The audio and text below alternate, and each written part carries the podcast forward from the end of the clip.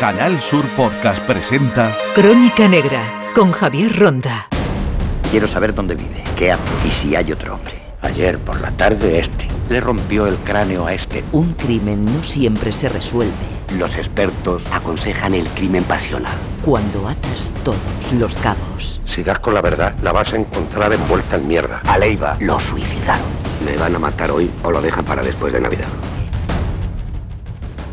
Agustín Ruiz es detective privado desde hace más de 30 años. Agustín, ¿cuál es el trabajo fundamental que hace un detective privado y en qué se parece a lo que vemos en la televisión? Y bueno, pues eh, se parece un poco porque mm, el trabajo que hacemos fundamentalmente es el de eh, investigar, realizar investigaciones para personas particulares, personas físicas o jurídicas, en el marco de una legislación que existe en nuestro país, eh, y nos dedicamos básicamente a aportar evidencias de, de hechos. Se os ve en el plano laboral, sentimental, eh, tenéis muchísimas utilidades, un detective privado. Bueno, eh, trabajamos, eh, es una profesión íntimamente ligada al mundo del derecho eh, y digamos que las ramas de trabajo nuestras podrían eh, asimilarse a las distintas ramas del derecho, del derecho de familia, del eh, derecho mercantil y demás. Eh, básicamente en los despachos mm, de detectives, que es como se denominan las antiguas agencias de detectives privados, diferenciamos entre investigaciones realizadas para personas físicas y para personas jurídicas. Hoy en día, desde hace ya bastantes años, eh, es el mundo de la empresa, es decir, las personas jurídicas las que en un grandísimo porcentaje requieren los servicios de los detectives privados, básicamente para eh, investigar eh, actuaciones relacionadas con fraude interno a las propias empresas, fraude laboral, fraude en cuanto a robo de im- información confidencial, estratégica, deslealtad laboral, etcétera. Y para eh, el sector particular, eh, la mayoría de las investigaciones que se hacen eh, eh, son muchas de ellas dentro del ámbito del derecho de familia, no destinadas ya a la famosa infidelidad que, que ocupa un lugar residual, sino eh, al tema de custodia de menores, impago de pensiones, etcétera, etcétera. Ahora veremos algunos casos, si te parece, pero ¿cómo se llega a ser detective privado en España? ¿Dónde se estudia? ¿Qué carnet tenéis? ¿Qué habilitación profesional? Pues mira, la, la profesión de detective privado en España es eh, una de las que en, el país, por así decirlo, de Europa, por no decirte del mundo, donde mayor regulación existe. Es una profesión que está tremendamente controlada por la administración pública, dependemos del Ministerio del Interior, que es quien eh, controla y otorga las, las licencias. Lo primero que debo decirte es que toda la actividad eh, de los detectives privados se rige por una ley, una ley específica de seguridad privada, la 5-2014, y en esta se determinan tanto los requisitos de acceso a la profesión como la forma y manera en la que se tiene que desarrollar la profesión. Actualmente se requieren eh, unos estudios eh, universitarios de tres años de duración y que se imparten en, determinados centros de formación universitarios reconocidos por el Ministerio del Interior al efecto y una vez que eh, se pasan estos estudios, el- la persona debe de solicitar una licencia, la tarjeta de identidad profesional se llama, al Ministerio del Interior. Eh, una vez que se ha acreditado que, se han pasado estos estudios y otra serie de requisitos como el carecer de antecedentes penales, no haber sido condenado por distintos eh, aspectos relativos con, con el honor y demás, pues eh, el Ministerio, a través de la Dirección General de la Policía, eh, que es quien eh, compete la seguridad privada en España, otorga la llamada tarjeta de identidad profesional. A partir de ese momento, el detective privado ya puede realizar las investigaciones que, dictamina la ley.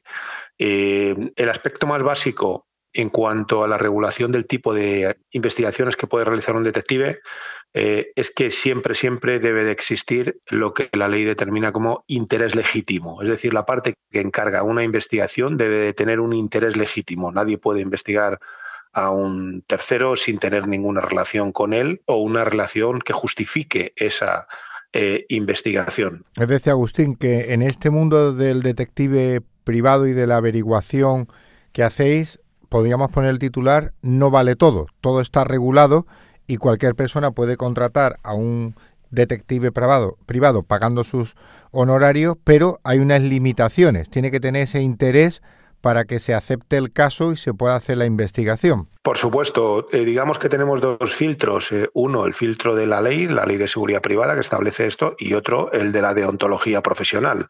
Es decir, si un detective privado detecta incluso que la persona que le va a encargar eh, por ejemplo, una localización de otra persona eh, si llegamos a detectar que esto puede, el objeto de la investigación puede ser el realizar alguna actuación contra esa persona, contra su integridad física, o que sea, ponte en el caso de los malos tratos, por ejemplo, el detective eh, no, no realiza la investigación, no asume el caso. Y eh, una vez que el caso se asume también, obviamente, existen los límites.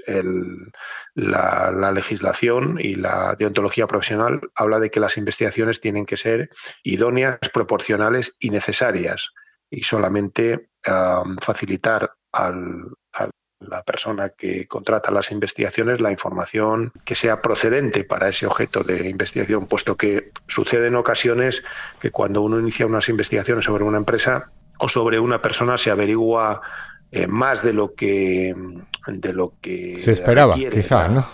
Efectivamente, más de lo que esperaba y sobre todo informaciones que no, no son el objeto principal de esa investigación. ¿eh? En esos casos, pues a lo mejor ligadas a la vida íntima de la persona, en esos casos, eh, desde los despachos detectives, esa información se, se destruye y, por supuesto, no se comunica al cliente, puesto que no es el objeto de la investigación. Es un, eh, está tremendamente regulado, como te digo, por los dos filtros que hay, tanto el legal como el deontológico. Por lo tanto, al final el detective privado, como estamos comprobando, va a tener que trabajar, colaborar, informar, ayudar con los cuerpos y fuerzas de seguridad en alguna ocasión, cuando veáis algo que pueda ser constitutivo de delito, ese caso que nos has puesto antes de que alguien intente localizar a una persona para agredirle, para lesionarle, incluso para matarla. estáis también en ese filo de la navaja, por decirlo de alguna manera, en el lado de ayudar a la ciudadanía y por el bien común y colaborar con la policía y la Guardia Civil, supongo que en muchas ocasiones. Bueno, yo, yo no lo llamaría filo de la navaja, es decir, la ley que regula nuestras actuaciones, la que te he comentado antes, la 5-2014, eh, es la primera ley que eh, determina eh, que la seguridad pública en la cual, mm, perdona, la seguridad pública y la seguridad privada en la cual está inserto la figura del detective privado eh, son necesarias eh, ambas y se complementan. entonces la, la, ley de por sí establece la obligación de que si un detective privado en el ámbito de sus investigaciones tiene conocimiento de la existencia de un delito, tiene que comunicarlo a las fuerzas y cuerpos de seguridad del Estado. ¿Cuál sería un ejemplo, Agustín? Al órgano judicial. Un ejemplo. Pues, eh, por ejemplo, un ejemplo muy sencillo sería si en una investigación de ámbito de fraude laboral, en la que nosotros estamos en una vigilancia en la calle, en lo, que vulgarmente se conoce como un seguimiento, un servicio de seguimiento y observación, eh, pues observamos eh, que en una vivienda, por ejemplo, se están mm, perpetrando hechos que pudieran ser delictivos, pues como que se produce venta de, de drogas o que se produce algún aspecto eh, que pudiera, se presencia un robo, se presencia cualquier cosa, el detective está obligado a comunicar eso.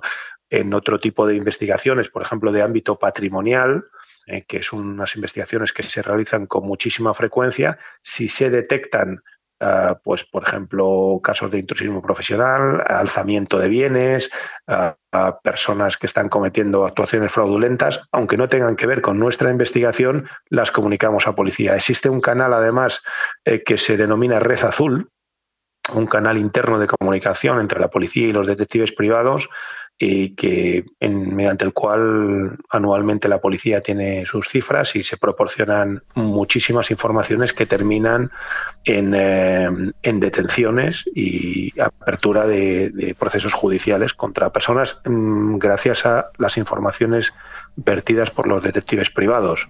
De hecho, en la propia ley eh, tiene un, apartado eh, en el cual se establecen unas menciones honoríficas en agradecimiento a las, a las eh, informaciones facilitadas por detectives que luego proporcionan a que a Guardia Civil o Policía se puedan llevar a cabo actuaciones. Son muchas, muchas más de la que la gente se puede imaginar. También durante el curso de nuestras investigaciones se destapa mucho fraude interno a la seguridad social y a los servicios de empleo por personas que son disfrutan de pensiones de invalidez eh, y que en investigaciones se comprueba que, que son lesiones fingidas o secuelas fingidas.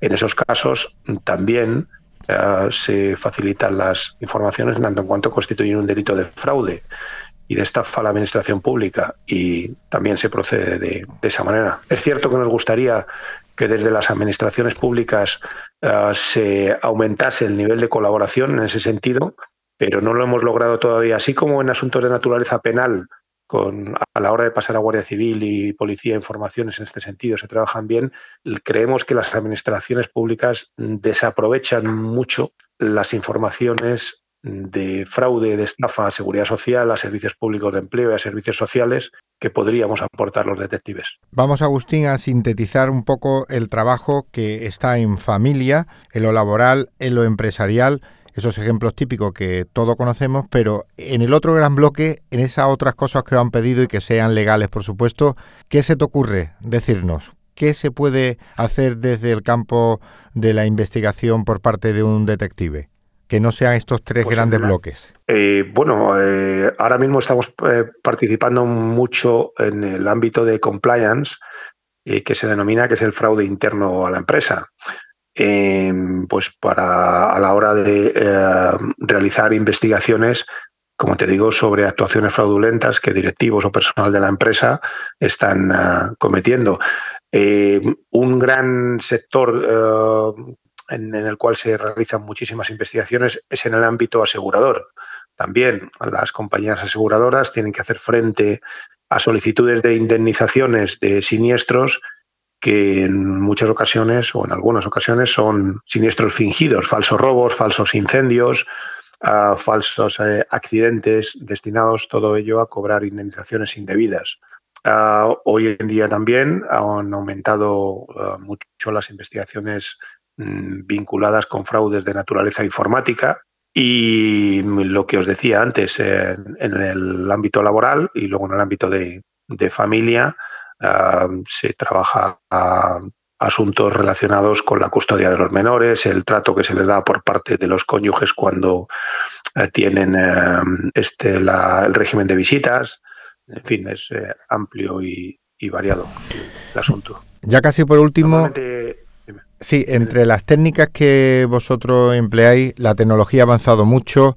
Hemos visto las películas del bolígrafo cámara, todas estas técnicas audiovisuales, la revolución, las nuevas tecnologías, los teléfonos que son verdaderamente unas joyas ¿no? para un detective privado. Eh, ¿Qué se puede aportar más mm, con este avance tecnológico? Bueno, los detectives privados de, desde siempre hemos tenido, nos hemos visto obligados eh, a estar, eh, por así decirlo, a la última en los elementos tecnológicos que, que, pueden apoyar nuestras investigaciones. Ten en cuenta que, como te decía en un principio, nos dedicamos a, obtener pruebas.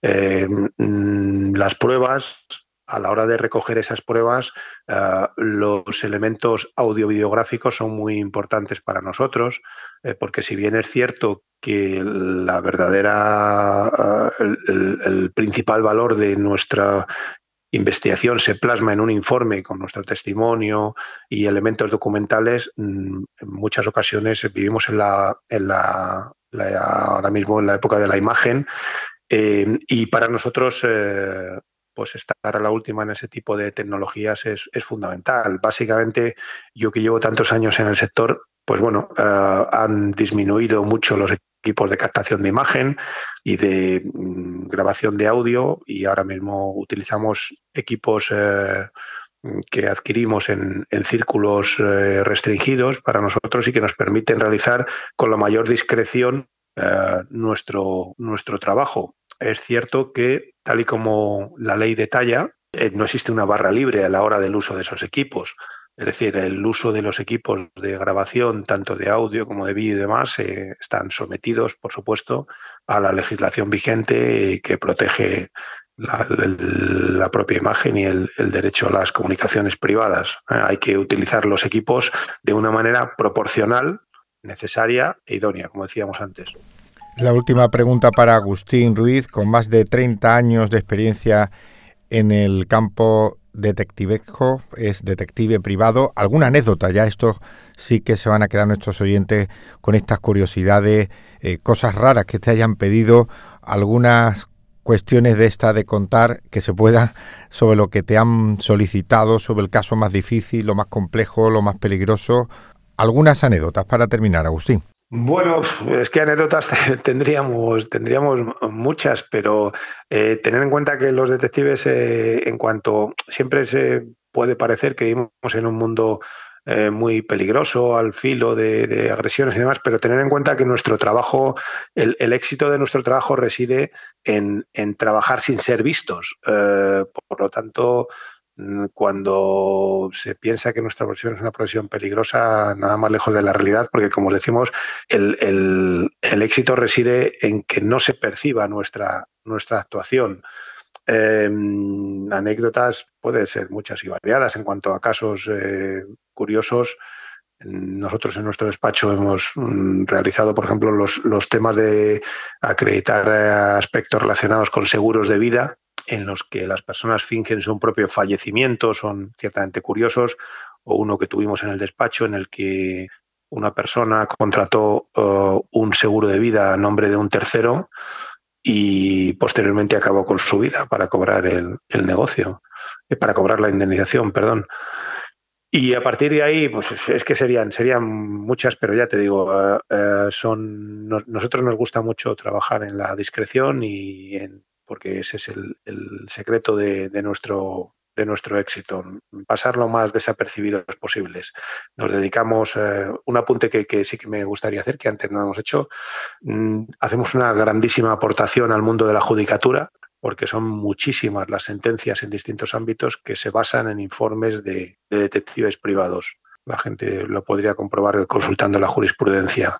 Y, en fin, no, no mucho más que, que, que, decirte en, estos, en este ámbito. No ser vistos, cumplir la ley, eh, trabajo en distintas funciones como hemos comprobado, el trabajo del detective es fundamental para los juzgados, en algunas ocasiones para la vida de las personas y con esa frase de no todo vale, está regulado y es un trabajo muy atractivo donde se puede llegar a través de la formación. Hemos conversado con un profesional del mundo de los detectives privados, Agustín Ruiz, que es uno de los responsables además de las distintas organizaciones que hay en España de detectives. Agustín, ¿algún consejo para alguien que quiera ser detective privado? Pues que si quiere, mm, si quiere serlo, si sueña con ello, le parece una profesión, efectivamente es una profesión bonita, es una profesión eh, que exige de mucho esfuerzo y mucha constancia y perseverancia y resistencia a la frustración, porque en ocasiones se tarda mucho en conseguir el, objetivo,